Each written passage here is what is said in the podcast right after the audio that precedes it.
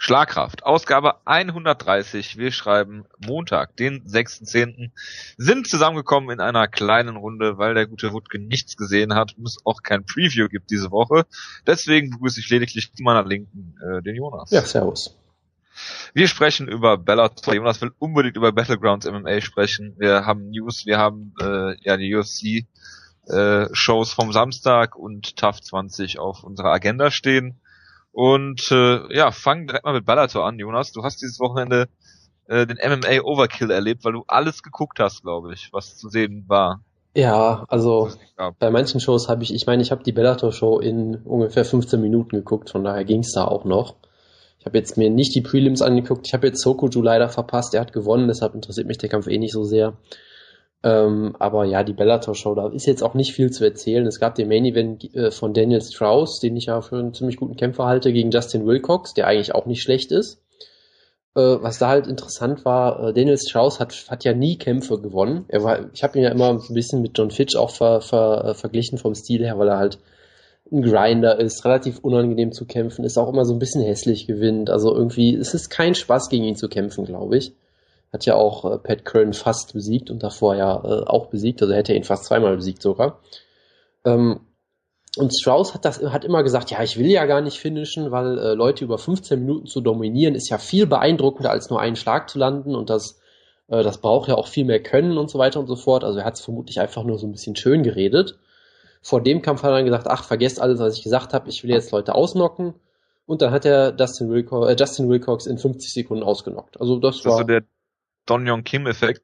Ich weiß es nicht, weil er hat halt nicht doof gekämpft. Ne? Er hat Justin Wilcox galt mal als Riesentalent, damals bei Strikeforce noch im Lightweight. Ja, ja, ja. Ja, ist halt so. Und äh, galt als Riesentalent. Das galten so viele. Ich weiß, aber wie auch immer. Kannte. Ja, den hat er, glaube ich, sogar mal besiegt oder sollte gegen ihn ja. kämpfen oder irgendwie, ist ja auch egal. Äh, ist halt, kommt halt aus dem Ring, hat einen relativ absurden Körperbau, äh, sehr athletisch und hat halt damit Leute besiegt. Aber du merkst halt auch, dass die Entwicklung bei ihm irgendwann aufgehört hat, weil er ist halt rausgekommen, komplett wild, hat so dieses mit das absurdeste Striking, was ich seit langer Zeit gesehen habe, weil er halt einfach wild rumschwingt und rumsprüngt. Und Strauss hat einfach gesagt, okay, dann schlage ich dich einfach einmal ins Gesicht, dann war der Kampf vorbei. Also besser kannst du es im Prinzip nicht machen. Von daher wunderbar gemacht. Und mehr muss man da, glaube ich, auch nicht zu sagen. Was sagst du denn zu Caro Parisian? Ja, er wurde ausgenockt, das äh, habe ich mir dann auch nicht angeguckt. Das wollte ich dann eher nicht sehen. Sie also, haben in diesem Hype-Video wieder also so. Wenn, also wenn Sokoju ausgenockt wird, willst du das sehen? Wenn äh, Parisian ausgenockt wird, willst du das nicht sehen? Ich will natürlich auch Sokoju eigentlich nicht mehr sehen. Nein, das war ja nur so, so dahingesagt. Aber ähm, sie haben wieder so einen tollen Beef aufgebaut, weil der Gegner Fernando González hat erklärt, ich habe irgendwie Kao Parisian mal Backstage irgendwo getroffen, der hat mir nicht die Hand geschüttelt, seitdem wollte ich ihn umbringen, so nach dem Motto, wurde das irgendwie gehypt. Ja, klar. Und Kyle Parisian hat gesagt, ja komm, was laberst du da für eine Scheiße? Und dann wurde er halt ausgenockt. Also, ja. Wir haben leider gesehen, die, die, das große Comeback von Kyle Parisian mit so Knockout-Siegen über so Größen wie Phil Baroni äh, war, hat leider auch nicht lange gewährt. Schade. Äh, dann gab's wieder ein tolles Hype-Video. übrigens ja, bitte. Äh, Abu Aysata gesehen am Mittwoch und habe ihm auch nicht die Hand gegeben. Das ist tragisch, weil er wollte bestimmt endlich mal deine Hand schütteln, aber dann hast du ihn, einfach, hast du ihn einfach im Regen stehen lassen quasi. Ist ja furchtbar von dir. Ja, aber es war ganz lustig. Ich habe zuerst gedacht, ich traue meinen Augen nicht, habe das direkt in einen ominösen Gruppenchat geschrieben, aber es hat sich dann doch bewahrheitet. Das ist äh, fantastisch. Ja. Wenn es irgendjemand interessieren würde, würde ich die Geschichte auch erzählen, aber machen wir einfach mal weiter. Das interessiert aber niemanden, das ist das Wichtigste. Ähm, dann gab es den Kampf zwischen Rafael Silva und Rob Emerson, den ich auch nur wegen dem Hype-Video erwähne. Das ist extra für dich. Ähm, gut.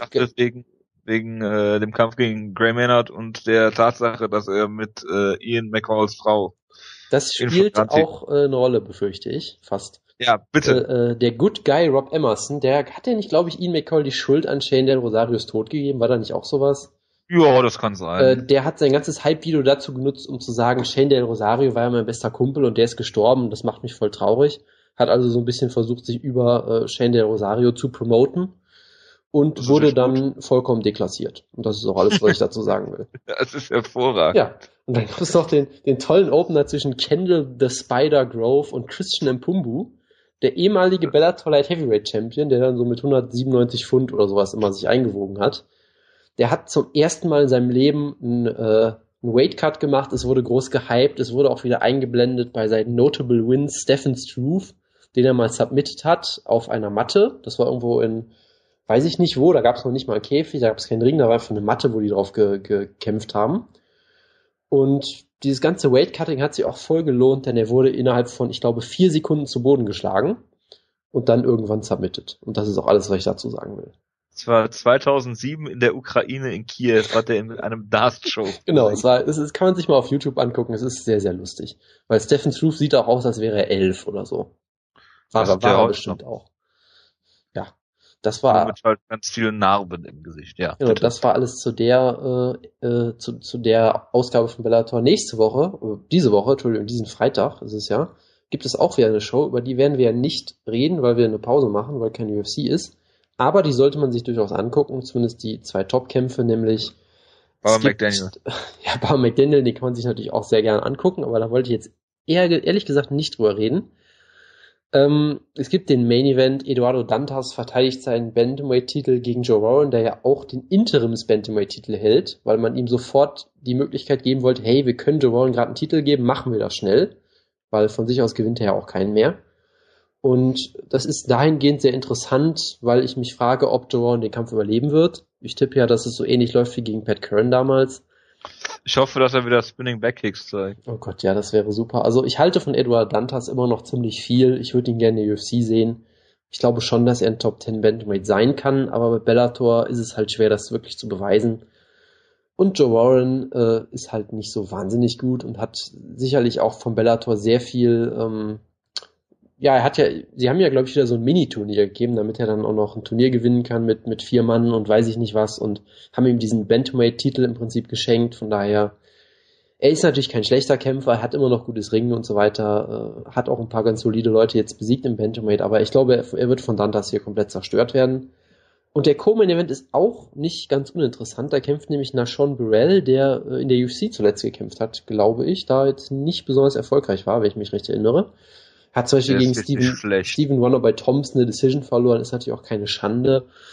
Ähm, hat gegen Juri ja. Willefort äh, gewonnen, ja gut. ja gut, er ja. hat das Gewicht mal dick verpasst und da hat niemand drüber geredet. Genau, aber wie auch immer, er kämpft. War mehr als lächerlich. Er kämpft gegen den MVP von Bellator, nämlich Michael Venom Page, ähm, den sie ja seit Ewigkeiten schon versuchen zu hypen der aus dem Striking kommt und mit den absurdesten Stil hat, den man sich vorstellen kann. Also das kann ich wirklich nicht beschreiben. Guckt euch einfach auf YouTube an. Das ist natürlich so ein Kämpfer, den sie jetzt hypen wollen. Der passt natürlich auch wunderbar zu Scott Cokers Philosophie, sag ich mal, dass es halt vor allem darum geht, unterhaltsame Kämpfe zu bucken. Weil halt klar ist, äh, sag ich mal, was die Kämpferqualität angeht, können sie mit der UFC eh nicht mithalten. Deshalb Hauptsache interessante Kämpfe bucken. Und Interessante Hype-Videos, wie zum Beispiel Colossus gegen Eric Prindle. Genau, aber das haben sie ja unter, unter Burn Rapney auch immer schon gemacht. Von daher ist, ist es ein typischer Scott Walker-Kampf, habe ich das Gefühl. Und Nashon Burrell ist ja zumindest jemand, von dem man schon mal gehört hat, im Gegensatz zu Michael Pages anderen Gegnern. Von daher ist es ja vielleicht sogar ein ganz solider Test für ihn, vielleicht, keine Ahnung. Aber die zwei Kämpfe, die würde ich empfehlen, die kann man sich angucken und über den Rest müssen wir auch nie wieder reden, bitte. Ja, ich muss da sowieso nicht drüber reden, weil ich werde es mir auch nicht angucken. Gut. Sehr gut. Dann kommen wir zu Battlegrounds MMA, Jonas. Da gab es, glaube ich, ein Welter Welterweight-Turnier an einem Abend, ne? Äh, es müsste Welterweight gewesen sein, ja. Äh, also generell, die Idee war halt, es soll ein One-Night-Tournament geben. Der Sieger kriegt 50.000 Dollar, waren es, glaube ich. Ähm, aber das eigen, eins eigentlich Wichtige an der Show war ja, dass es von Chael Son und Jim Ross kommentiert wurde, der ja ewig schon gesagt hat, ihn würde MMA ja total interessieren der jetzt hier mal ja, sein, hat das gesagt. Nein, Jim Ross hat das gesagt natürlich. Ah, okay. Äh, der hier sein Debüt gemacht hat nach ewigem Hype und da sich auch Leute total drauf gefreut haben, weil ist ja auch klar, weil es gibt halt keine oder sehr wenige MMA-Kommentatoren, die wirklich was können. Deshalb ist man natürlich auf so einen Jim Ross natürlich sehr scharf. Und ich habe von der Show sehr wenig gesehen, weil mich die Show auch nicht wirklich interessiert hat. Ich habe natürlich Cody McKenzie geguckt. Ähm, der ja das Gewicht verpasst hat zuerst. Und um das Gewicht zu machen, hat er unter anderem Blut gespendet, was ein sehr, sehr neuer Ansatz ist, von dem ich auch so noch nie gehört habe. Ist auch sehr nobel eigentlich. Genau, und immerhin habe ich auf seinen Shorts diesmal kein Preisschild gesehen. Das ist auf jeden Fall schon mal eine Verbesserung. Ja, gut. Und er hat natürlich trotzdem total scheiße gekämpft und wurde submitted.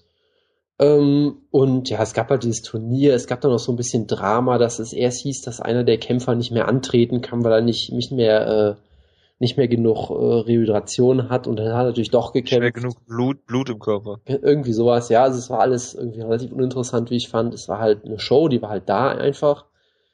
Ähm, ach ja, was ich noch erwähnen sollte, genau. Cody McKenzie wurde gecornert von Juliana Pena aus Team Scharkraft äh, in einem Cocktailkleid, was auch sehr absurd aussah. Sie hatte, glaube ich, ein Cocktailkleid und Handschuhe an. Es war alles relativ absurd. Er hat sie bestimmt vermutlich fünf Minuten vor dem Kampf gefragt, hey, kannst du mal kurz in meine Corner kommen oder so? Weil es ist halt Cody McKenzie, sowas macht er halt. Ähm, generell, äh, Chael Son hatte ein paar lustige Momente. Es gab ja äh, die eine Szene, die, glaube ich, schon die Runden gemacht hat, so ein bisschen, wo äh, es irgendwie um Tattoos ging und er gesagt hat, ja, ich habe ja keine Tattoos, weil ich Angst vor Nadeln habe. Und dann eine Pause gemacht hat, ja, zumindest vor den Nadeln, wo äh, Farbe. Farbe drin ist, was natürlich eine tolle Anspielung auf seine Steroiden-Tests und alles ist. Ähm, er hat auch noch einen Witz gemacht. Es ging ja um JT Money, war auch in dem Turnier, der ja bei Ultimate Fighter im Finale war und dann rausgeflogen ist, weil er im Casino randaliert hat. Hat Chelson halt gesagt, ja, äh, er wurde aus der UFC geschmissen, da habe ich ja auch so meine Erfahrungen mit und weiß ich nicht was. Also Chelson, wenn er will, kann er durchaus ganz gut selbstironisch äh, so ein paar Sprüche klopfen. Äh, Jim Ross fand ich ehrlich gesagt nicht besonders toll. Er hat halt immer so versucht, irgendwie witzig zu sein, hat dann auf einmal über Sarah Palin geredet und hat irgendwie sich total über Brock Larson gefreut, weil er halt so ein bisschen so ähnlich wie Brock Lesnar klingt und all solche Sachen. Ich fand's. Gut, dass Brock Jardine nicht gekämpft hat. Genau, da wäre er bestimmt komplett durchgedreht. Äh, es gab auch so einen ganz schlimmen Moment, wo er über das Tail of the Tape geredet hat, statt dem Tail of the Tape, wo ich im Boden versunken bin gilt eigentlich noch Mauro Ronaldo. Äh, genau, also äh, es war sicherlich, er war bestimmt nicht schlecht. Also es war halt sein erst, seine erste Erfahrung damit und äh, man hat natürlich hohe Erwartungen an direkt, aber er hat mich jetzt nicht wirklich groß überzeugt. Und was ist noch passiert? Ron Canero hat, den, hat das Turnier gewonnen. Der Name von ihm wurde auf ungefähr acht verschiedene Arten ausgesprochen. Deshalb habe ich auch keine Ahnung, wie der Typ wirklich heißt. Das war auch ein großes Highlight. Und er hat dann halt 50.000 Dollar in Bar in die Hand gekriegt, hat sich jetzt schon beschwert, dass die Kommission ihm 15.000 davon wieder, weg, wieder weggenommen hat oder so. Also es war rundum eine tolle Show. Ja, hervorragend. Wird es eine, eine Folgeshow geben? Da habe ich nichts von gehört. Von daher müssen wir mal abwarten und hoffen. Oder auch nicht hoffen, wie man es nimmt. Weiß ich ja nicht. Musst du ja, musst du ja entscheiden, ob du das nochmal gucken würdest. Die Antwort wäre, glaube ich, nein. Okay. Gut, machen wir weiter mit äh, Neuigkeiten. Äh, Josh Bergman ist in der UFC, mal wieder. Und äh, kämpft gegen Hector Lombard. Hm, hat in einem Interview, ich weiß jetzt nicht mit wem es war, äh, gesagt, dass er seinen Kampf gegen Steve Carl mit Absicht verloren es war, habe. Es war übrigens ein Tweet an Ben Askren, der sich über ihn lustig gemacht hat. Achso, auch noch besser. Weil Ben, ben Askren hat halt sowas gesagt von wegen, hey, dieser, dieser Typ wurde von Steve Carl besiegt und darf jetzt trotzdem in die UFC gegen den Nummer 5 gerankten oder was auch immer Welterweight und ich sitze hier immer noch dumm rum. Und dann er, ja. hat er halt gesagt, ja, jeder weiß doch, ich habe den Kampf nur verloren, damit ich aus meinem Vertrag rauskomme, Zwinker, Zwinker, so nach dem Motto. Ja, sehr lustig. Ja, extrem lustig. Ja. Äh, ja. Also wieder mal sehr albern und natürlich äh, äh, schmeißt sich da äh, Ben Askren auf, auf diese Story, weil äh, ja, es ist halt ziemlich albern, was Dana White damals im Zusammenhang mit Ben Askren gesagt hat. Und jedes Mal, wenn die UFC so einen Kämpfer verpflichten wird, wird diese Diskussion beziehungsweise diese äh, wird wird wird äh, so eine Diskussion wieder losgetreten von Ben Askren völlig zu Recht meiner Meinung nach. Natürlich, klar, der stürzt sich da immer drauf und macht das natürlich auch immer sehr lustig und äh, clever. Ja, aber der hat ja auch alle alles äh, alles Recht in der Welt dazu, ne? Absolut, klar. Ähm, KSW hatte eine Show am Wochenende, Jonas, und es gab wieder ein Holz Gracie K.O. Stimmt, ich hatte es schon wieder fast vergessen. Ja, äh, Holz Gracie ist natürlich dafür bekannt, dass er bei World Series of Fighting Was er einmal gemacht hat, ist er dafür bekannt. Ja, äh, für, natürlich. Äh, okay, er ist dafür bekannt, dass er in einem großartigen Kampf gegen den Mexicutioner verloren hat in der UFC damals, wo er auch der große Favorit war. Und nach dem Kampf nimmt ihn eh so keiner mehr wirklich ernst als MMA-Kämpfer, glaube ich. Und dann letztes. Jahr Letztes Jahr hat er, ähm, wurde er bei World Series of Fighting von einem Schlag getroffen, ist dann irgendwie eine zwei Sekunden rumgelaufen, hat danach einen Flair-Flop gemacht. Also wirklich ein astreiner Flair-Flop, wie ihn Ric Flair nicht besser zeigen könnte. Und jetzt bei KSW hat das im Prinzip nochmal gemacht. Er wurde halt mit einem Bodykick erwischt, hat dann auch noch einen Schlag gezeigt, ist ein paar Schritte weggelaufen, ist dann wieder umgefallen. Ich sag mal, beim Bodykick kann ich mir das ja noch vorstellen, dass da die Schlagwirkung so ein bisschen verzögert erst eintritt bei einem Leber, Lebertritt oder irgendwie sowas. Es war halt trotzdem wieder sehr lustig und ich habe mich groß drüber amüsiert. Ja, ich habe hier Conor McGregor stehen, ich weiß nicht mehr warum. Diego Sanchez, du wolltest groß drüber diskutieren, glaube ich. Das kann sein. Ja. Jonas. Ja. Conor McGregor gegen Diego Sanchez wollten wir darüber diskutieren weil äh, Norman Park sollte eigentlich gegen Diego Sanchez kämpfen und äh, der ist dann ausgefallen und dann hatte Diego Sanchez keinen Gegner. Du hast mir ja eben noch gesteckt, dass Chelson äh, Jose Aldo äh, geraten habe letzte Woche, wie man äh, Kämpfe zu promoten hat und hat dann wohl vorgeschlagen, wie du mir gesagt hast, er solle doch einfach den äh, behaupten, er würde gegen irgendwen relativ bekanntes, aber leichtes äh, kämpfen und äh, das hat dann äh, Conor McGregor diesen Rat sich zunutze gemacht hat, einfach gesagt, er kämpft bei UFC 180 gegen Diego Sanchez im Lightweight, ähm, wurde dann allerdings äh, doch nichts draus. Und ich habe gesagt, wieso lässt man den nicht einfach kämpfen? Andere Gewichtsklasse kannst du noch mehr aufbauen. In Mexiko äh, würde er Diego Sanchez ziemlich verprügeln. Und äh, du hast dann gesagt, die Decision verlieren. Ich glaube es aber nicht. Ja, ich habe ja gesagt, selbst wenn er, wenn er Diego Sanchez ausnockt, wird er trotzdem das Split Decision verlieren. Also es ist, ja, also klar, natürlich hättest du es machen können, es wäre vielleicht auch nicht das Dümmste gewesen. Du kannst vieles machen, du, hättest auch, was man sicherlich auch machen könnte, ist, man sagt, man stellt ihn auf eine Foxcard zum Beispiel, das wäre sicherlich auch nochmal sinnvoll oder ähnliches. Ich glaube einfach, sie wollen ihm unbedingt den nächsten Titelkampf geben und wollen da überhaupt kein Risiko eingehen, weil du kannst dich immer verletzen in so einem Kampf oder auch in der Vorbereitung zu einem Kampf und ich glaube, sie wollen dieses Risiko einfach so Ja klar, kannst du auch möglich verletzen, aber äh, klar, es wäre ein relativ einfacher, spektakulärer Kampf gewesen, den äh, Conor McGregor relativ einfach hätte gewonnen hätte. Ja. Und dann hätte er vielleicht sogar noch Diego Sanchez ausgenockt, dann hätten sie noch mehr promoten können. Klar hätte er sich auch verletzen können, aber ich, es wäre jetzt nicht das, das dümmste Match gewesen. Nö, klar, also ich, ich, ich, ich kann dir sogar jetzt, ich habe mir jetzt eine Theorie überlegt, warum. Weil laut UFC ist Conor McGregor ja jetzt schon der größte Star der Welt. Das heißt, du musst ihn ja auch nicht mehr weiter aufbauen. Weil größer kann er ja im Prinzip nicht mehr werden. Deshalb ist es ja auch Unsinn, ihm so einen Kampf zu geben. Natürlich. Er ist ja auch ein riesen Pay-Per-View-Draw, wie wir wissen. Natürlich, nach, seinen, nach seinem einen Pay-Per-View-Kampf, wo noch keine Buy-Rate bekannt ist, wo er im äh, Genau, wo er nicht mal im Co-Main-Event genau. stand. Also deshalb, er hat nichts mehr zu beweisen, er kann auch gar nicht mehr größer werden.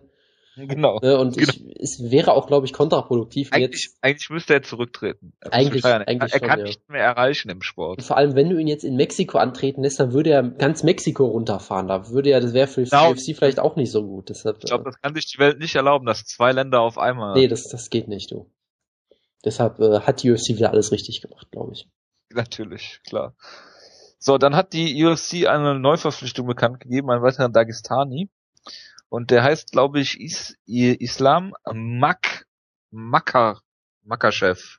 Irgendwie, Makachev. irgendwie so, ja. Und ist, glaube ich, der Trainingspartner von äh, Habib Nurmagomedov und hat einiges an Vorschusslorbeeren. Ich nehme an, der war auch in der Future Champions Liste von Bloody Elbow. Da war er natürlich drauf, klar. Natürlich. Und äh, es wurde auch von, von dem Autor gesagt, von dem guten Patrick Myman, dass er halt etwas weniger athletisch als Habib ist, dafür vielleicht noch ein bisschen besserer Grappler, ein bisschen bessere Submissions hat und so weiter, aber ungefähr so ich hatte das Gefühl, dass er ihn auf einem ähnlich groß guten Niveau sieht. Da ist jetzt natürlich die Frage, ob er vielleicht ins Featherweight geht, weil er vielleicht nicht äh, gegen Khabib kämpfen will oder sowas. Aber er scheint ein relativ großes Talent zu sein. Von daher mal abwarten, was da passiert. Gut, dann äh, ja, Cody McKenzie hat mir angesprochen habe mir dann noch überlegt, äh, weitere Organe, die er zum Beispiel spenden könnte oder sich entnehmen lassen könnte, wenn er das nächste Mal Gewicht machen muss, wären Milz, Blinddarm, eine Niere hat er noch abzugeben wahrscheinlich. Weiß man nicht. Alles, weiß man nicht. Alles Möglichkeiten, um da noch noch mehr hinterher zu sein. Was hätte man eigentlich gemacht, wenn er sich einen richtig bösen Cut zugezogen hätte? Ich kann es dir nicht sagen. Hätten sich vermutlich alle über ihn kaputt gelacht. Ich weiß es nicht. Ja, möglich. Gut, ähm, Kang Lee äh, zweifelt die Testergebnisse an, er ist ja auf HGH, also das äh, Human Growth Hormone, also äh, Wachstumshormone getestet worden. Ist jetzt ein Jahr von der UFC gesperrt worden, die sind ja selbst der äh, regulierende, äh, die Aufsichtsbehörde da in, in Macau gewesen. Und ja, er ist natürlich völlig überrascht und kann das überhaupt nicht nachvollziehen und äh, das Übliche halt.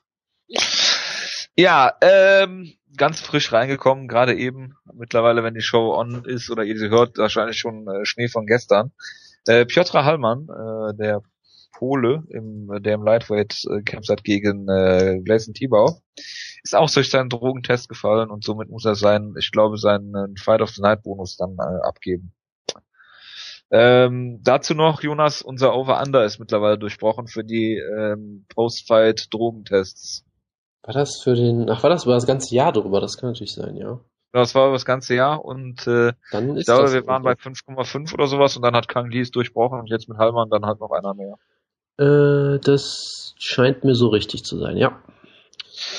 Gut, ähm, UFC 177 hat 125.000 Buys. Ja.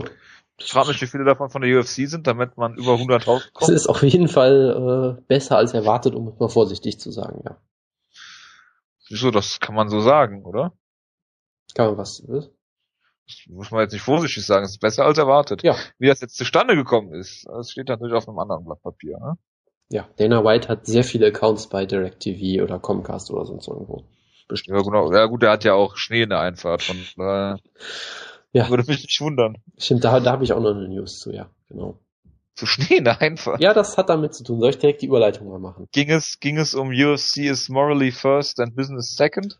Äh, darum ging es nicht, nein, das war auch eine tolle okay. Überschrift, weil die, bei der UFC ist natürlich die Moral immer das Erste und äh, das Geld, das Geld verdienen immer das Zweite erst.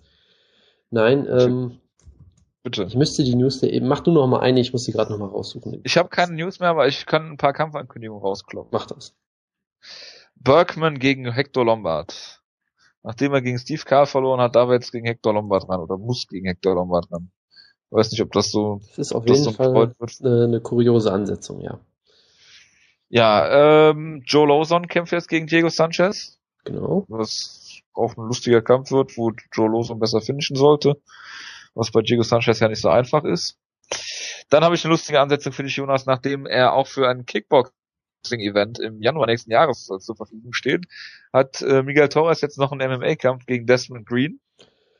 Den der Daniel Weichel, äh, der gegen Daniel Weichel verloren hat, ist das doch, ne? Genau. Ja. Genau. Also er kämpft jetzt im Featherweight, also Miguel Torres. Ja. Viel Glück. So. Ja, ne? Ja. Für beide. Ja, auf jeden Fall. Also Ross Pearson, ja bitte? Nee, mach ruhig weiter. Ross Pearson gegen Elia Quinter. ist auch eine sehr komische Ansetzung, wie ich finde. Was ich absolut nicht verstehen kann, weil Ross Pearson hat Diego Sanchez besiegt. Äh, und das mache ich so, wie ich das sage. Und äh, Gray Maynard. Und jetzt kriegt er Elia Quinter, was überhaupt keinen Sinn macht wo man doch im Liveweight so viele Leute hat, die gegen die man Ross Pearson stellen könnte, setzt man gegen Elia Quinter. Ähm, Rustam Ka äh, Habilov kämpft gegen Danny Castillo. Das, das verstehe ich auch nicht wirklich. Kann man machen, aber es wirkt schon ja stark nach einem Aufbaukampf für ihn, oder? Ja, aber das ist auch so ein langweiliger. Also, weißt du, Danny Castillo hat auch immer noch so diese diesen Punch irgendwie und ist gar kein so schlechter Ringer eigentlich. Also aber weiterbringen tut das Rabilov nicht, also er kann eigentlich nur verlieren, genau wie Pearson gegen La Quinta. Ja, im Prinzip schon. Gut. Was ein schönes Match äh, ist, ist eigentlich hier Charles Oliveira gegen Jeremy Stevens, das kann ich noch einigermaßen. Genau, das äh, ist während oder kurz 20. nach der letzten Ausgabe äh, bekannt geworden, glaube ich, weil wir uns da ja schon ein bisschen gewundert haben, was es wohl bei, bei der TAF 20 Finale noch so für Kämpfe gibt. Ja, finde ich völlig okay für den ja, Fall. Ist, ja. ist ein grundsolider Kampf das waren so meine Kampfansätze. Gut, ich habe noch äh, Melvin Menhoff kämpft jetzt doch nicht um den Middleweight-Titel, weil Schlemenko den Titel ja verloren hat. Da siehst du auch, sie haben wollten ihm natürlich nur einen Titelkampf geben, weil Menhoff gegen Schlemenko klingt halt super. Wohingegen Menhoff gegen einen Ringer äh, klingt halt nicht so gut, deshalb gucken sie den Kampf nicht. ähm, Menhoff gegen einen Ringer ist immer geil. Und ja. jetzt haben sie ihn gestellt gegen Joe Schilling. Ich weiß nicht, ob dir der was sagt. Das ist äh, nicht. ein Kämpfer von Glory, äh, der da im Middleweight kämpft, glaube ich. Der äh, ein MMA-Rekord von 1 und 3 hat, unter anderem eine Niederlage gegen Tony Ferguson, der ein Lightweight ist, wohlgemerkt. Äh, Joe Schilling ist halt ein ziemlich guter Kickboxer scheinbar, hat bei Glory mal so ein, so ein Turnier gewonnen, so ein Ein-Nacht-Turnier. Und bucken ihn jetzt einfach in einem MMA-Kampf gegen Melvin Manoff, weil warum ja, auch dann nicht. Ja, Manoff den zu Boden. Das wäre, finde ich, ziemlich lustig. Ja, oder Schilling knockt ihn aus. Also ja, im Striking sollte er eigentlich mittlerweile besser sein als Manhoff generell, das ist halt auch wieder so ein typischer Scott Coker-Kampf. Wir, wir, haben einfach Glory, läuft ja auch auf Spike TV. Lass mal Crossover-Kämpfe machen, weil warum nicht? Bald kämpfen noch Rico Verhoeven gegen, äh, weiß ich auch nicht wen. Da gibt's bestimmt ganz viele tolle Ansetzungen. Daniel Gita gegen, äh, ich weiß nicht, Peter Graham und solche Leute haben sie ja leider wieder alle gefeuert. Mighty Mo. Ja, den haben sie, glaube ich, auch wieder gefeuert. Das ist ja das Tragische daran. Ähm, Was naja, ist denn eigentlich mit Tyrone Spong jetzt? Der hat sich das Bein gebrochen. Ach, ich, hab, ne? ich hab's Daniel Gita gegen Lavar Johnson. So, jetzt habe ich's. oh Gott. Ja, äh, Tyrone Spong. Würde ich, würd ich wetten, dass äh, äh, aus mir unerfindlichen Gründen Laval Johnson ihn outstrikt und dann Mount pullt und dann ausgenommen wird. Genau, also Tyron Spong ist eine gute Frage. Nach dem letzten, was ich gehört habe, konnte er, glaube ich, wieder trainieren. Oder hat sich okay. auf jeden Fall ganz gut erholt. Äh, ansonsten habe ich nichts mehr von ihm gehört, weil World Series of Fighting kann ihn vermutlich nicht bezahlen, würde ich einfach mal unterstellen. Äh, und ja, keine Ahnung, er wartet hofft vermutlich darauf, dass die UFC äh, ihn rüberholt. Würde ich mal so tippen, aber genaueres weiß ich da auch nicht. Okay. Ich habe jetzt auch die eine News weiter wiedergefunden, wenn ich jetzt mal machen soll. Zu Dana White, ja, bitte. Genau, es gibt eine gewisse UFC-Kämpferin namens Nina Ansarov. Das ist eine, ist es Bantamweight? Ich weiß es gerade gar nicht. Äh, sie hat einen UFC-Kampf angesetzt am 8. November in Brasilien in einer Stadt namens Uberlandia, wo ich immer noch nicht glauben kann, dass es die wirklich gibt, aber gut. Doch, es gibt eine sehr große deutsche Kolonie in Brasilien aus dem Hunsrück. Verstehe. Ähm, das ist, das wird ihr UFC-Debüt sein und sie hat jetzt einen GoFundMe eingerichtet, was ja so eine Spendenplattform ist, wo sie um 5000 Dollar bittet, damit sie sich es leisten kann, in der UFC zu kämpfen. Weil sie sagt halt, hey, ich muss noch meine Medicals machen und ich muss ein Flugticket für, mein, für meinen Trainer bezahlen, weil die UFC das ja auch nicht übernimmt. Äh, das heißt, ich dachte, ein Tournament bezahlen die, oder nicht? Ja, einen, glaube ich, aber einer reicht halt nicht. Also mit einem Cornerman kommst du halt ja, nicht weit, dann, macht ja das, ja. dann musst du dir wie Cody McKenzie irgendwie nach irgendeinem Zuschauer schnappen, ja.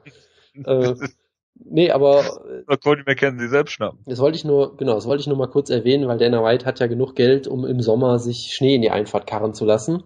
Es gab auch einen schönen Tweet von Lorenzo Fertita, der ist, glaube ich, der jetzt auch letztens bei irgendeiner UFC-Show erklärt hat, ja, ich habe immer ein paar Tausender in der Tasche, weil man weiß ja nie, was passiert so. Also äh, da sitzt das Geld relativ locker.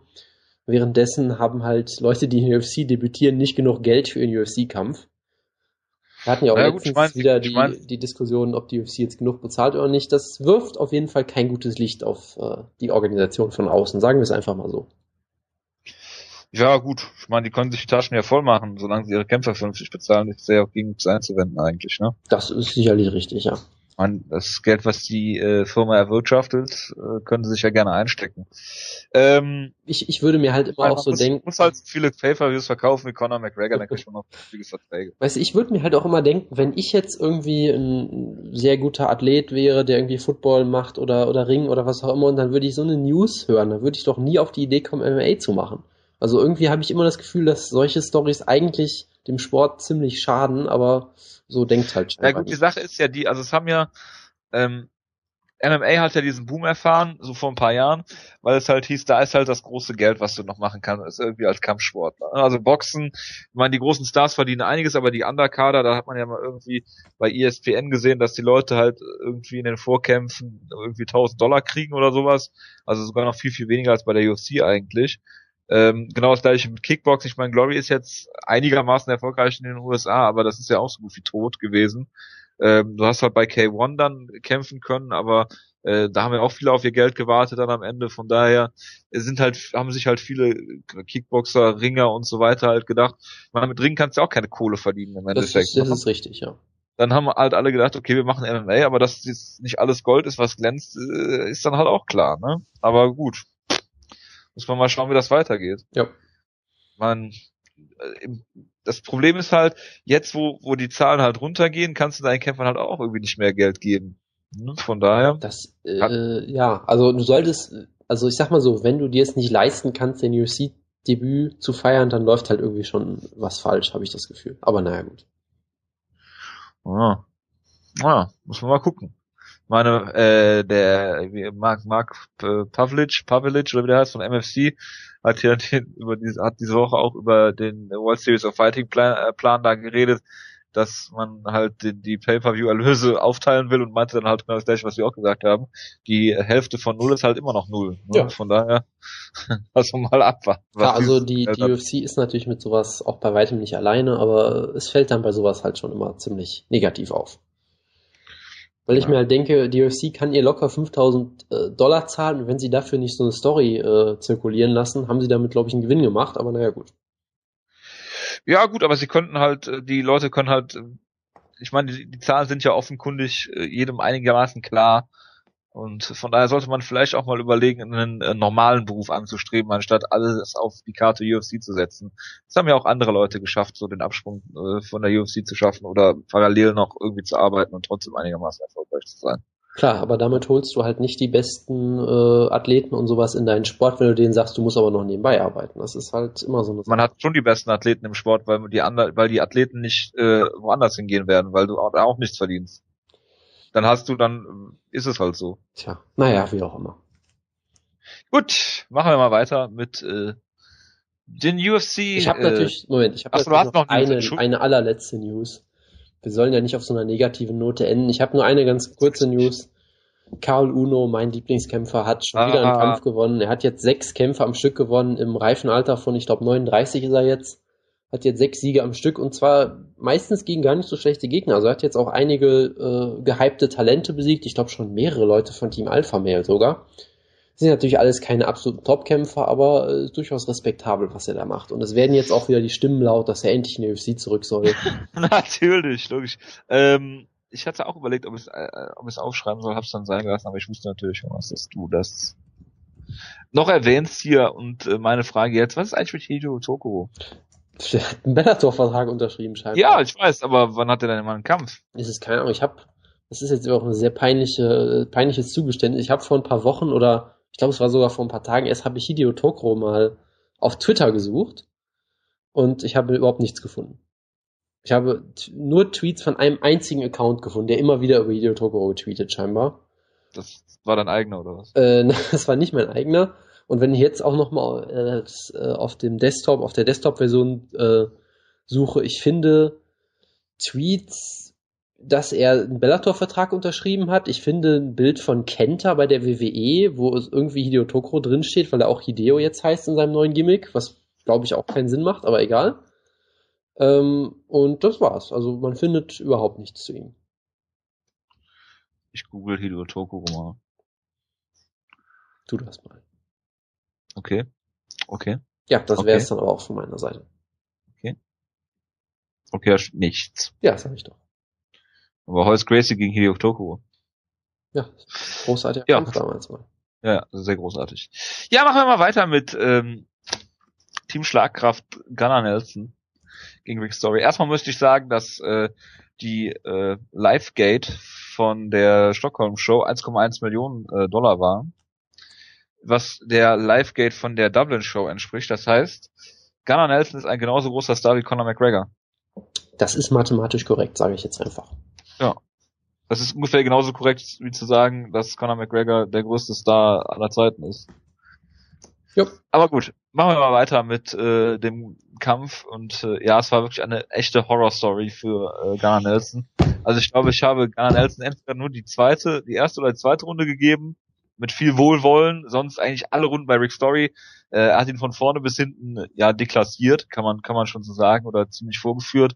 In der vierten Runde gab es noch diesen Niederschlag, ähm, wo äh, ja wo wo man den Kampf eigentlich schon fast hätte abbrechen können, weil er weil er wirklich äh, starkes Ground Pounder noch gezeigt hat und Gunner sich im Prinzip nur in seiner Doppeldeckung äh, versteckt hat. Ein äh, Judge hat auch eine 10-8 gegeben für die Runde, was ich völlig nachvollziehbar finde. Yep. Was ich im Endeffekt nicht nachvollziehbar finde, ist, wie man den Kampf dann, ich glaube, die ersten drei Runden hatte der, der eine Punktrichter dann bei Gunnar Nelson. Das ist natürlich eine absolute Farce. Und ja, äh, man hat, man hat gesagt, okay, Gunnar Nelson, das ist jetzt der erste große Test äh, für ihn und den, da hat er natürlich mal äh, richtig, ja, ja, in die Röhre geschaut. Und äh, ja, er hat, er hat, glaube ich, in der ersten, zweiten Runde mal einen Takedown geschafft, kurz, aber das ist, dann ist Rick Story direkt wieder aufgesprungen. Dann haben viele schon bei Twitter gesagt, ja, okay, ähm, er ist mit der Kraft nicht klargekommen von Rick Story und er sollte mal überlegen, ins Lightweight zu gehen. Aber ich glaube nicht, dass es unbedingt daran liegt, dass Gunnar Nelson zu klein für die Gewichtsklasse oder zu wenig kräftig ist oder wie auch immer. Ähm, er hat halt diesen komischen Stil, ähm, dass er diese, diese Karate-Stance hat und lebt dann halt davon mit diesem, diesem Stand-up seine Takedowns, die zugegebenermaßen nicht besonders gut sind, vorzubereiten ähm, so ein bisschen die Gegner zu verwirren, die dann zu Boden zu nehmen und da halt klar zu submitten. Aber wenn er die Gegner nicht zu Boden kriegt und die halt äh, über solides Striking verfügen, ähm, dann sieht er halt ja nicht so gut aus. Man hat es gegen George Santiago, glaube ich, schon gesehen in der letzten Runde, wo er so ein bisschen äh, die Luft ausging, da ist er auch fast ja, gefinisht worden, kann man jetzt vielleicht nicht sagen, aber da hat er noch einiges Unnötiges kassiert gegen Santiago in der letzten Runde und jetzt hier gegen Story vorgeführt worden. Also ähm, ja, war vielleicht eine gute Lehrstunde. Man muss halt gucken, wie Gunnar Nelson nach dieser Niederlage zurückkommt. Aber ähm, ja, das äh, war halt einfach mal nix. Ne?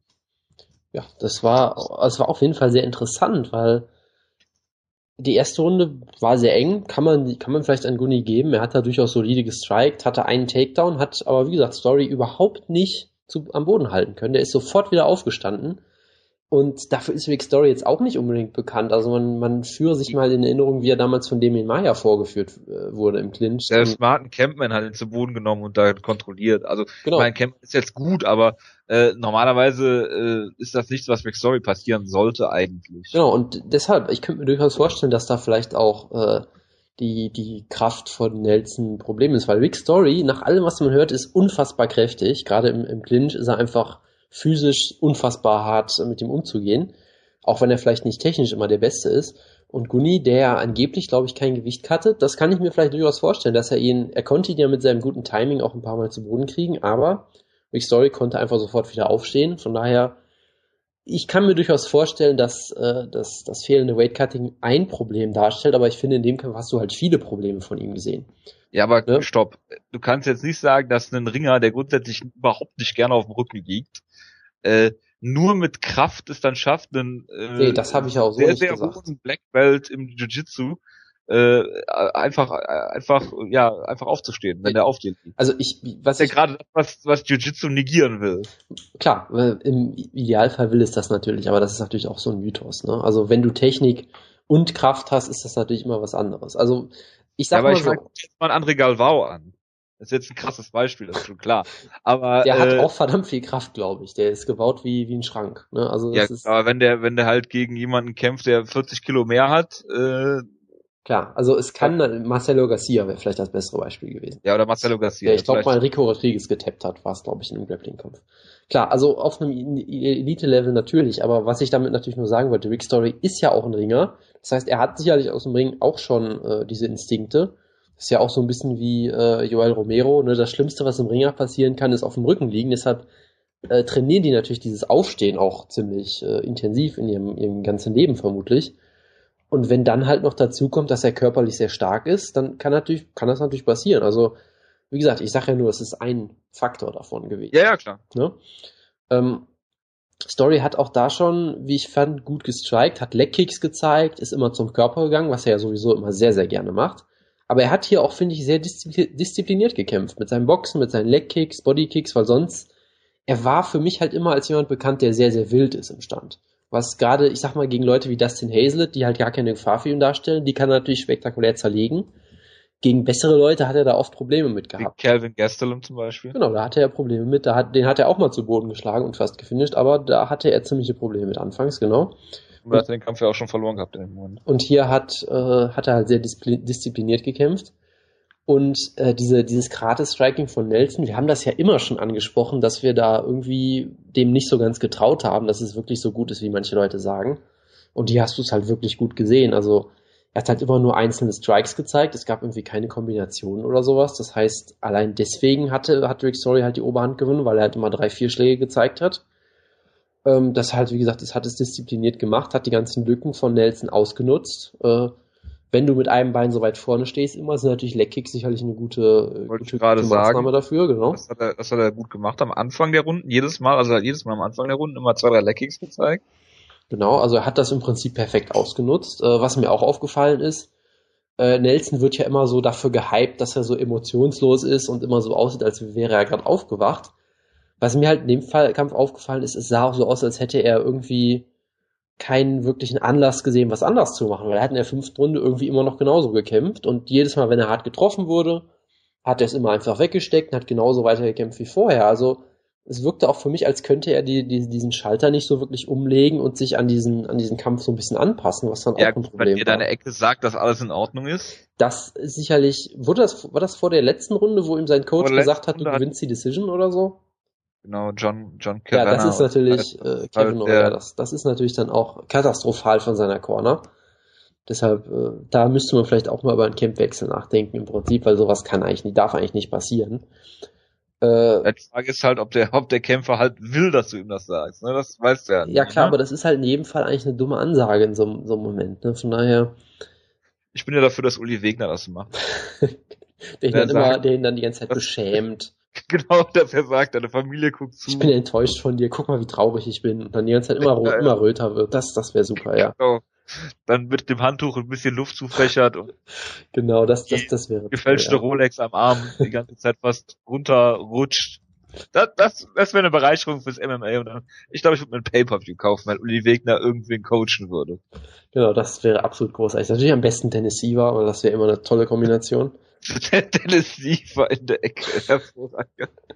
Ich glaube, Dennis Sievers Ecke ist auch eigentlich nur dafür da, um die Zeit durchzusagen, oder? Es ist absolut. Und zu sagen, nimm ihn zu Boden, halt ihn da und stehl die Runde. Da können wir gleich noch ich, auch nochmal drüber reden, ja. Also, was echt gesagt, aber es ist hervorragend, ja. Was mir, zurück, was mir ja. auch aufgefallen ist, äh, John Kavanaugh war aber nicht der Einzige, weil ich fand die Kommentatoren in diesem Kampf unter aller Sau.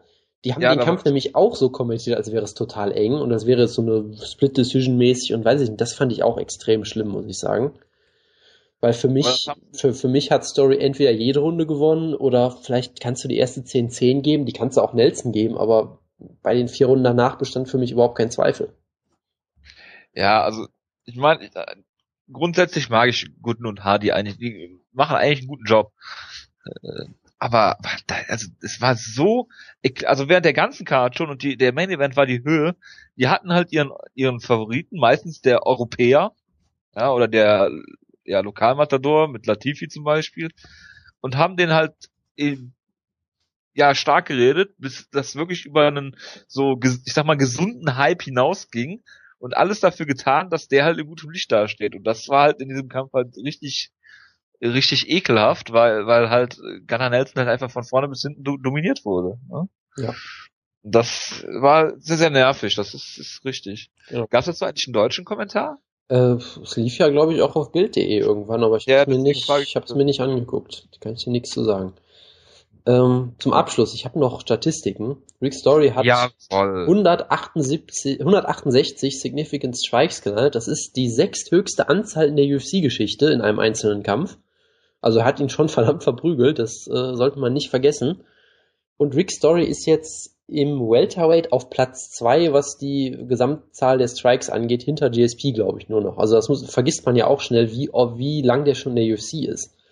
Mhm. Weil Rick Story hat echt eine der merkwürdigsten UFC-Karrieren, die man sich vorstellen kann, habe ich das Gefühl. Ich meine, er hat sein Debüt verloren gegen John Hathaway, den man auch mal für einen absoluten Topmann der Zukunft gehalten hat. Ja, das war in Deutschland, ne? Das war UFC 99, glaube ich. Das kann ja. sehr gut sein, ja, das habe ich dann sogar live gesehen, genau. Und Hathaway, den hat man auch mal für die Zukunft gehalten, da ist auch nichts draus geworden. Wollte ich mal in Team Schlagkraft haben. Nicht nur du, glaube ich. Äh, Woodke hat ihn ja auch immer sehr gehypt. Danach hat Story sechs Kämpfe am Stück gewonnen, hat dann Johnny Hendricks und Thiago Alves besiegt, wo alle schon dachten, okay, der ist Top 5, der ist bald auf dem Weg zum Titelkampf. Danach hat er gegen Charlie Brenneman verloren und hat gegen Martin? Campbell verloren. Ja, das war auch so geil mit diesem, mit diesem, äh, wo er gegen Nate Marquardt kämpfen sollte und genau. der dann einen Tag vorher rausgenommen wurde aus dem Kampf und hat er gegen Charlie Brenneman verloren. Genau. Was absolut großartig war und dann dann hat er gegen Campman verloren, wo Campman dann auch noch diesen, diese eine Scorecard 30-27 gegen sich vorgelesen bekommen hat, obwohl ja, es gar nicht der Fall war. Wo Campman ihn, ihn im Ring dominiert hat, vor allem auch noch. Ne? Ja, ja, genau. Das war ganz absurd. Und danach hat er halt immer Sieg, Niederlage, Sieg, Niederlage und so weiter. Gut, beim Damien Meyer Kampf hat er halt Pech gehabt, dass er Nasenbluten hat. genau, das war, das war der einzige Grund. Und er hat halt, sag ich mal, Leute besiegt, wo du sagst, okay, solche Leute muss er auch besiegen, aber er hatte wirklich keine Top-Siege mehr gefühlt danach. Ist nicht mal Top 10. Genau, und dann ja. hat ihn im Prinzip jeder schon ab, tun, ne? Im Prinzip ja, hat ihn dann jeder schon abgeschrieben. Ich meine, es wurde ja auch in dem Kampf immer, immer so gehypt, für Dan Hardy war er der Einzige, der legitim Johnny Hendricks besiegt hat, weil GSP, das war ja kein echter Sieg und weiß ich nicht was. Ja, ne, und dann war er halt einfach nur Journeyman und jetzt ist er auf einmal wieder ziemlich weit oben. Das ist echt eine total absurde Karriere, die er da hat. Von ja, daher. Du kannst aber ähm, auch argumentieren, dass er jetzt gegen Gunnar Nelson der Sieg eigentlich nicht so viel aussagt. Tja, das ist halt die Frage. Das wird sich erst im Nachhinein zeigen. Ne? Von daher aber. Der Kevin Gastelum zum Beispiel, der einen Platz über Gunnar Nelson äh, ist, den hat er nicht besiegt. Den hat er aber fast besiegt und die Diskussion fange ich jetzt nicht nochmal an. Nein, nein, ich wollte damit gar keine Diskussion anfangen jetzt. Also, nee, klar. Äh, aber es gibt einige, einige Kämpfe, die jetzt sehr interessant sind für Rick Story. Du kannst ihn gegen John Mean stellen das zum Beispiel. Das ist der Kampf, den ich vorschlagen wollte, genau. Äh, du kannst ihn gegen Stun stellen, wenn er jetzt noch keinen Kampf hat. Seferdin, warum nicht? Also da gibt's, gibt's sehr viele Möglichkeiten, ja. Das wird noch sehr interessant. Ich weiß nicht, ob der jetzt schon einen Kampf hat. Der hat doch jetzt, glaube ich, einen Kampf gegen irgendwen, aber ich habe es auch wieder vergessen. Es wäre hunderttausendmal sinnvoller gewesen, du buchst Hector Lombard gegen Rick Story, als jetzt Josh Bergman zu versuchen. Das macht halt wirklich überhaupt keinen Sinn, ja, genau. Also, naja. Joe Ellenberger kämpft gegen... Joe Ellenberger. Äh, jetzt habe ich Joe Ellenberger noch nachgeguckt. Der, der kämpft auch gegen irgendwen. Jake Ellenberger müsste ich jetzt nicht. Joe Ellenberger, sehr gut. Ich wollte gerade schon sagen, warum kämpft denn Jake Ellenberger gegen irgendeinen so Typen, den ich nicht kenne? Nein, Jake Ellenberger kämpft gegen Kelvin Gastelum. Da hast du es mal. Ach so. Ja, gut, aber da verlieren. Das wird sich zeigen, ja. Ich glaube, da wird er ziemlich klar verlieren sogar, aber gut. Ähm, ja. Und ja, Gunnar Nelson, schauen wir mal. Vielleicht gucken sie ja jetzt gegen Pascal Kraus. Wollen sie ja mal. Ja, warum nicht? UFC-Debüt. Gut, komm, Event, Jonas. Dein Lieblingskämpfer, Max Holloway, gegen äh, Akira Kurasani, der auch ziemlich gehypt wurde, wo ich mir auch gesagt habe, wofür ist der endlich gehypt worden? Weil die Show in Schweden war. Ja, das mag sein, aber das macht ihn nicht zu einem guten Kämpfer. Nee, sicherlich nicht. Also, ziemlich zerlegt worden von Max Holloway. Er hat ne? anfangs ja sogar einige gute Treffer gelandet mit seinen wilden Strikes, ja, ja. aber du hast halt gemerkt, nachdem Holloway sich so ein bisschen in den Rhythmus eingewöhnt hat, hat er ihn ja komplett zerstört. Äh, hat jetzt auch zusammen mit Jose Aldo die meisten Knockdowns in UFC und WEC-Geschichte und er war ja nie in der WEC, also das ist auch ziemlich beeindruckend, was. Featherweight. Äh, äh, Featherweight meine ich natürlich, ja. Äh, auch ziemlich beeindruckend. Er hat jetzt, glaube ich, was hat er, vier Kämpfe dieses Jahr schon gewonnen oder drei oder irgendwie sowas ja, und dann auch noch. Zehn UFC-Kämpfe?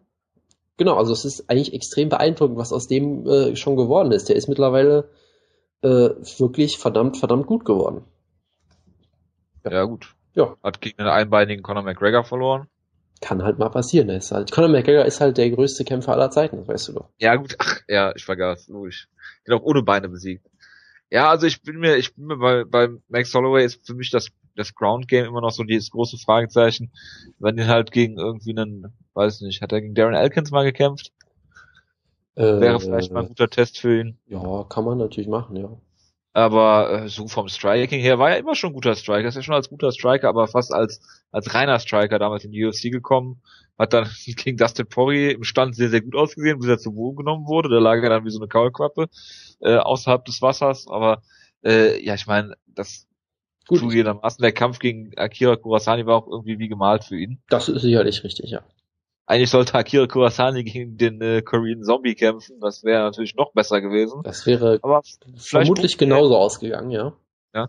Äh, vielleicht buchen sie jetzt Korean Zombie gegen Max Holloway. Das wäre, das wäre vielleicht ein, ein sehr guter Schritt.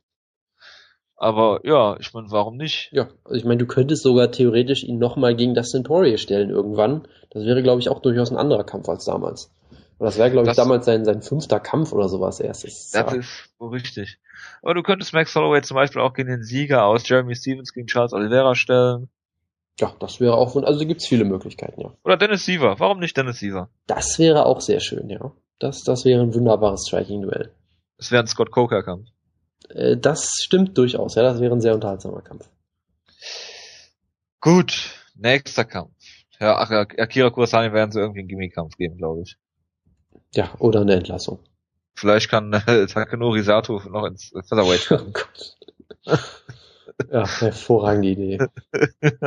Gut, Jan Blachowitz gegen Ilya äh, Latifi.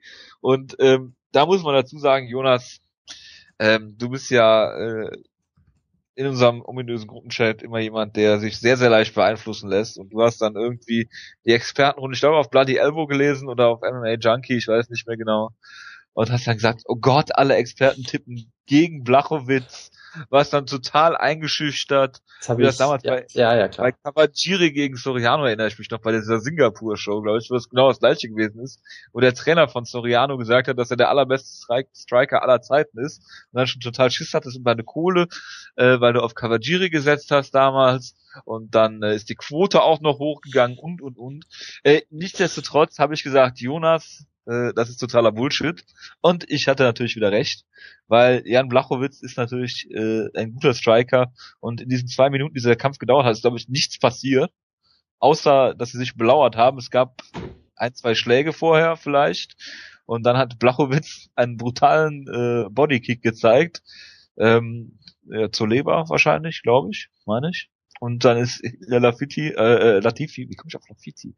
Äh, Latifi dann äh, relativ, äh, ja, schnell zurückgewichen, äh, zusammengeklappt fast und ist dann, äh, ja, gab es dann noch Ground Pound und das war's. Und äh, ja.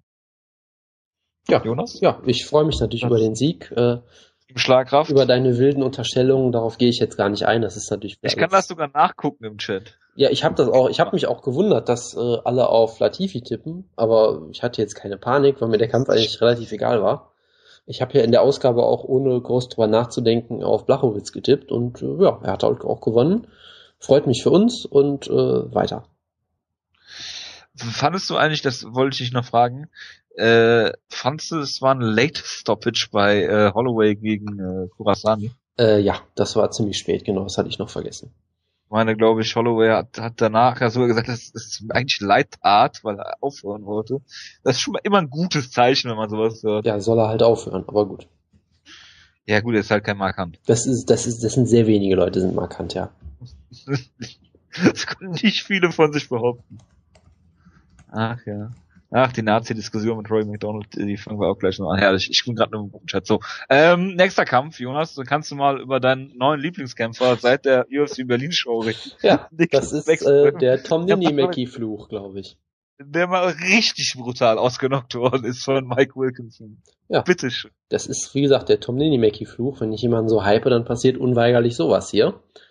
Er war ja der größte Favorit auf der Card. Alle haben ihn in den Himmel gehypt. Und er sah ja bis dahin eigentlich auch wunderbar aus, hat Wilkinson irgendwie mit einem halben Dutzend Frontkicks immer wieder erwischt. Und dann hat Wilkinson einfach einmal diesen Frontkick voll eingesteckt, Backstrom King halt nach vorne und ist dann halt voll in so einen Schlag gerannt und ist zusammengefaltet. One Strike K.O., hat dann noch ein paar Schläge am Boden eingesteckt. Das war ein ziemlich brutaler Knockout. Er hat auch nichts mehr mitbekommen, was man auch nach dem Kampf sehr gut gesehen hat. Und ja, sowas, das ist halt der Jonas Jinx, muss man das mittlerweile, glaube ich, nennen. Und ja, was soll man groß dazu sagen? Es war halt ein riesiger Upset. Äh, Mike Wilkinson hat mich hier eigentlich total begeistert, weil er ein wunderbarer Heel ist.